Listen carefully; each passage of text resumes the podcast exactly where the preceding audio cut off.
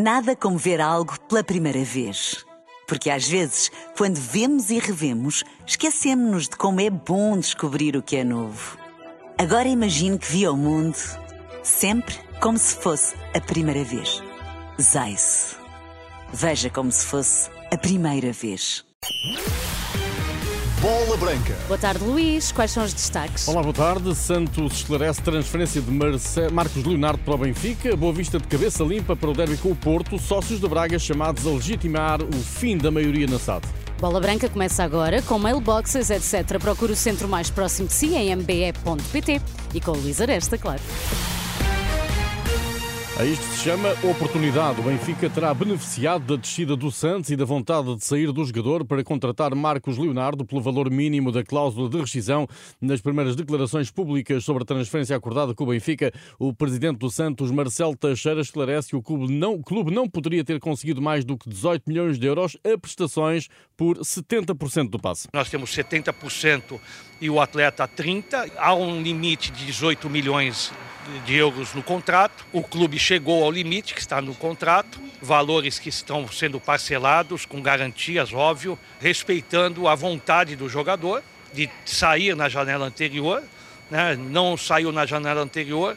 A negociação recomeçou conosco, então nós fomos indo, indo até no máximo chegar àquilo que está em contrato, pelos Mar 70%. Marcos Leonardo está a caminho da luz, é um reforço para o ataque, quando se poderia pensar que a prioridade do Benfica assentava nos defesas laterais. Esta edição junta-se o comentador da Renascença, Nuno Presume. Pedia-te que comentasses esta aparente facilidade com que o Benfica dispõe de 18 milhões de euros, depois no verão já ter investido quase 70 milhões em reforços. E por outro lado, pergunto também se te surpreende o facto de este primeiro reforço de inverno ser um ponta de lança e não, por exemplo, um bom eh, lateral esquerdo. Boa tarde. Luís, boa tarde.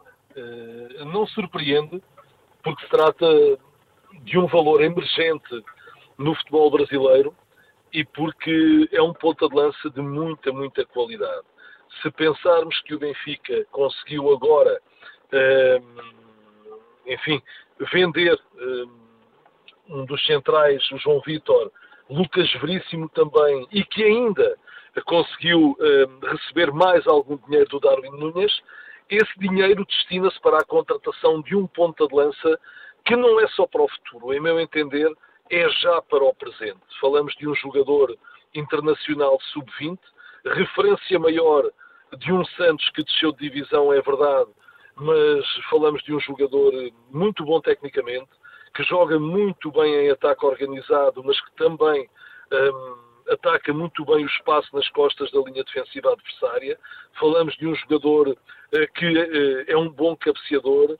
Falamos de um verdadeiro número 9 que, se se adaptar ao futebol português, eh, poderá aqui o Benfica ter feito um negócio de excelência. Admito que o Benfica se manterá ativo nesta janela de transferências de inverno? Admito que o Benfica tenha a urgência de contratar pelo menos um lateral esquerdo, até porque se vai falando que o Jurasek poderá vir também ele a ser emprestado, o que não deixa de ser curioso, porque é uma contratação do treinador, eh, mas até mais do que um lateral direito, eh, e o Benfica precisa mesmo do lateral direito também, é meu entender, porque é um desperdício ver o Osnas a jogar naquela posição, mas eh, o Osnas vai jogando bem. A lateral esquerda é que está, em meu entender, coxa. Se defensivamente o Benfica vai garantindo boas soluções, ofensivamente o Benfica não desequilibra em qualquer um dos jogos por aquele corredor.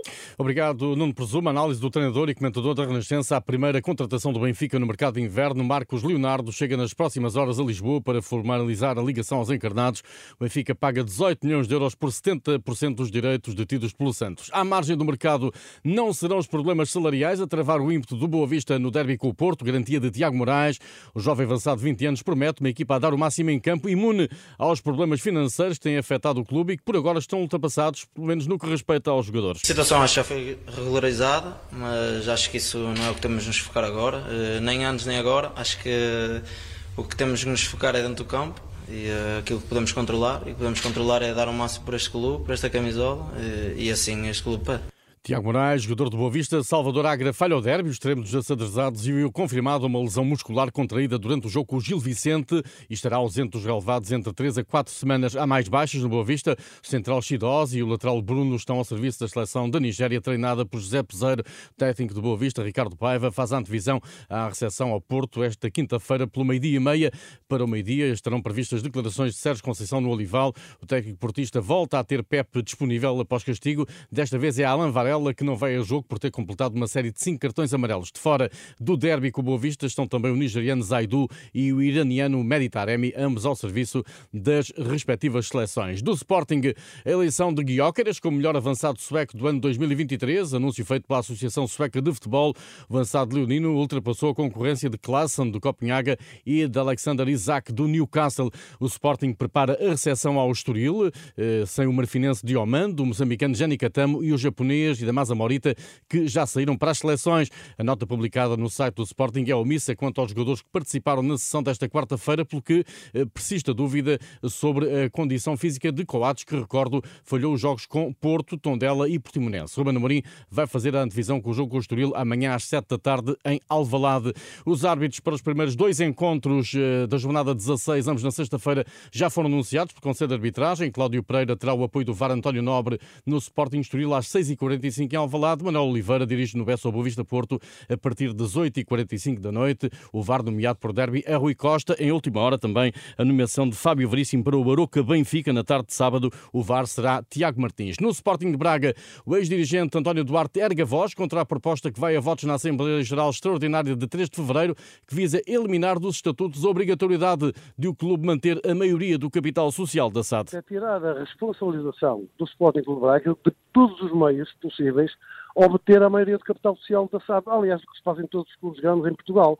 Todos são detentores da maioria do capital da SAD. Portanto, como se diz que Braga é Roma portuguesa, isto já não é um pecado venial, isto é um pecado mortal, aquilo que se vai assistir de facto se e se for avante, e se só se não estiverem preparados para votar ao contrário. A ser aprovada a proposta legitima a situação existente, uma vez que o Sporting de Braga detém apenas 36,9% das ações da SAD, 29,6% são da Qatar Sports Investment, 17% da Sundown Investments e 16,37% estão noutros acionistas. António Duarte, eh, que esteve na gênese da SAD, adverte para ser negócios pouco claros com impacto no futuro do clube. É o próprio Estado Municipal da Pedreira que começa a ficar em perigo, é a cidade desportiva eh, de Sporting de Braga, que não é de Sporting de Braga, Braga, até porque o Forte de Braga nunca existiu onde estão, portanto não lhe diz respeito. Outro grande pecado é, é já venial e nem, nem é mortal, e de facto a sua academia, ou seja, há todo um conjunto aqui de negócios que começam cada vez a ficar mais escuros e menos percebidos. Ou seja, os associados, e até não é só os associados, o cidadão normal, o cidadão, portanto, o bracarense, é, é, é, tem que estar de facto preparado para que possa vir a acontecer. Tudo em rr.pt. Boa tarde. Nada como ver algo pela primeira vez. Porque às vezes, quando vemos e revemos, esquecemos-nos de como é bom descobrir o que é novo. Agora imagine que viu o mundo sempre como se fosse a primeira vez. Zais. Veja como se fosse a primeira vez.